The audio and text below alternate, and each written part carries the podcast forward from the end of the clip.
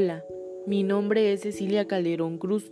Estudio en la Universidad del Papaloapan, Campus Ustepec, la licenciatura de Ciencias Empresariales. Curso el tercer semestre en el grupo A y en esta ocasión les presentaré la clasificación de los costos.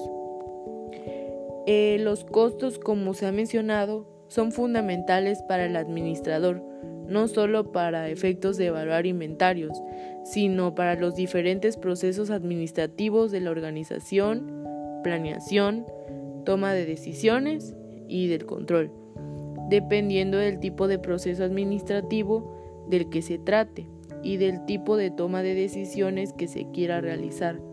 Los costos pueden ser clasificados de diferentes formas.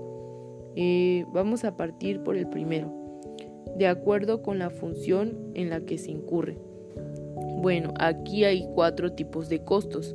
El primero que es el costo de producción, que estos son los que se generan en el proceso de transformar la materia prima en productos terminados. Se subdividen en tres. El primero es costos de materia prima. El costo de materia prima está estos son los materiales integrados al producto, que son los materiales que serán sometidos a la transformación y que serán cuantificados cuando ya estén terminados. Bueno, estos se subdividen en dos, que es la materia prima directa, que es aquella que se identifica fácilmente en el producto terminado, es decir, que forma parte importante del producto como por ejemplo la madera para los muebles, el plástico, el aluminio para perfiles, eh, la harina para el pan de trigo, la arcilla para los ladrillos. Bueno, por otra parte también está la materia prima indirecta, que son aquellas que no se identifican fácilmente en el producto terminado, pero de igual forma pues forma parte del mismo y son necesarios como por ejemplo la energía eléctrica, el agua para los procesos, para, para los procesos productivos, los envases para los productos, las etiquetas, em, la pintura para productos, empaques para los zapatos, etc. Por otro lado está el costo de mano de obra. Este es el costo que interviene directamente en la transformación del producto que hay dos tipos también. Mano de obra directa, que es aquella que se encuentra involucrada en el circuito productivo. Sus labores son indispensables. Pueden asociarse fácilmente al bien o al servicio obtenido. Por otra parte, la, mano de obra indirecta es el conjunto de trabajadores que no intervienen de forma inmediata a la labor productiva, sino que acompañan, optimizan y controlan desde una perspectiva administrativa y comercial. Eh, por otra parte están los gastos indirectos de fabricación. Estos son los costos que se intervienen en la transformación de los productos, con excepción de la materia prima y de la producción de mano de obra.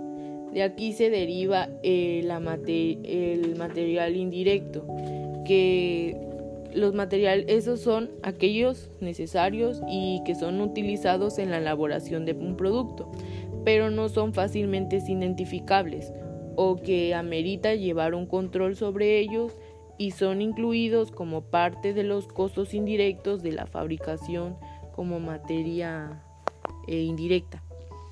Por otra parte está la mano de obra indirecta.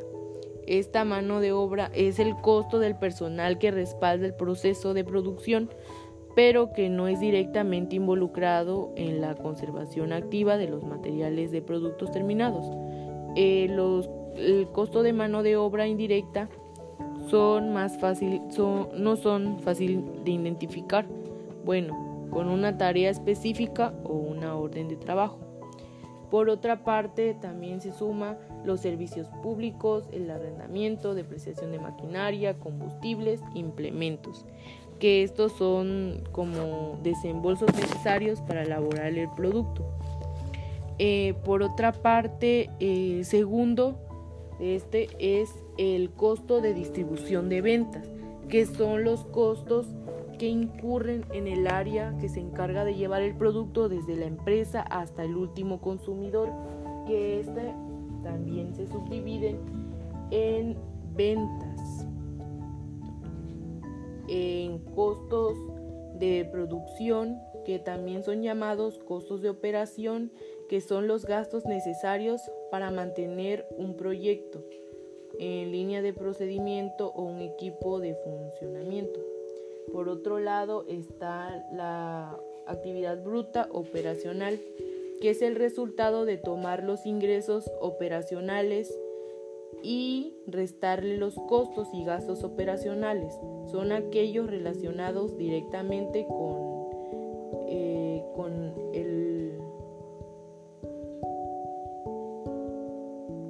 con, la empresa. Bueno, por otro lado está el costo de administración y de, y de ventas, que estos son los costos de ventas como, eh, como las comisiones pagadas al personal de ventas, propagandas, publicidad, etc. Eh, por otra parte están los costos de administración, que estos son los que se originan en el área administrativa, como sueldo, teléfono, oficina, general, etc. Esta clasificación tiene por objeto agrupar los costos por su función, lo cual facilita cualquier tipo de análisis que se pretenda analizar de ellas.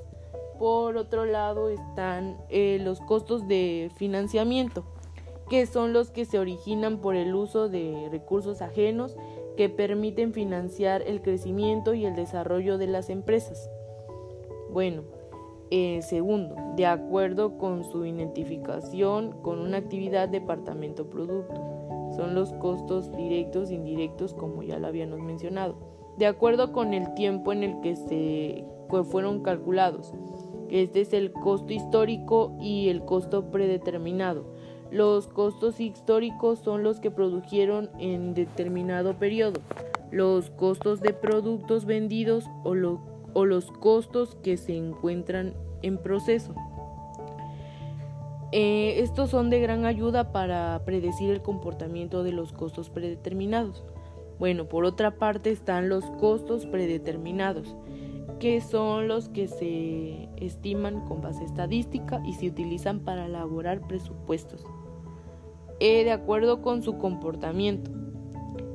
Existen los costos variables que son los que cambian o fluctúan en relación directa con una actividad o volumen dado en dicha actividad que pueden ser referidas a productos a la producción o a la venta, como la materia prima cambia de acuerdo con la función de producción y las comisiones de acuerdo con las ventas. Por otro lado están los costos fijos, que son los que permanecen constantemente durante un rango relevante de un tiempo o una actividad, sin importar si cambia el volumen o cómo sería en el caso de los sueldos, la depreciación en línea recta y el alquiler, por ejemplo, del edificio. Dentro de los costos fijos existen dos categorías. Por un lado se encuentran los costos fijos discrecionales, que son aquellos que son susceptibles eh, de ser modificados, como por ejemplo los sueldos y los salarios. Y por otro lado están los costos fijos comprometidos, que son los que no aceptan modificarse, eh, por lo cual también son llamados costos sumergidos. En esta última categoría estaría la depreciación, la maquinaria y contratos a largo plazo de arrendamiento. Por otra parte están los costos semivariables, también conocidos como semifijos o mixtos. Estos son los costos que tienen como característica que están integrados por una parte fija y una variable. En el ejemplo típico son los servicios públicos como la electricidad, el teléfono, que cobran una cuota fija por servicio, más un costo variable por el uso del servicio, kilowatt, como por ejemplo, ¿no? los kilowatts, eh, minutos de llamadas, etc.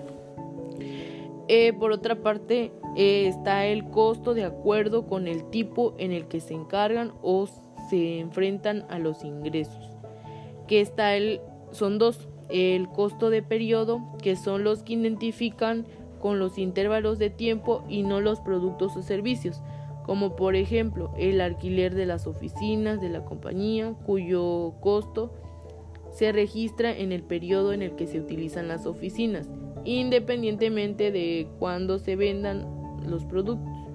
Por otro lado está el costo de producto, que son los que se llevan contra los ingresos únicamente cuando han contribuido a generarlos en forma directa, es decir, son los costos de los productos que se han vendido, sin importar el tipo de venta, de tal suerte que los costos no, contribuyeron o generaron ingresos en un periodo determinado quedarán inventariados. Bueno, pues esta fue mi explicación acerca de la clasificación de los costos. Mm, espero y le agrade. Gracias.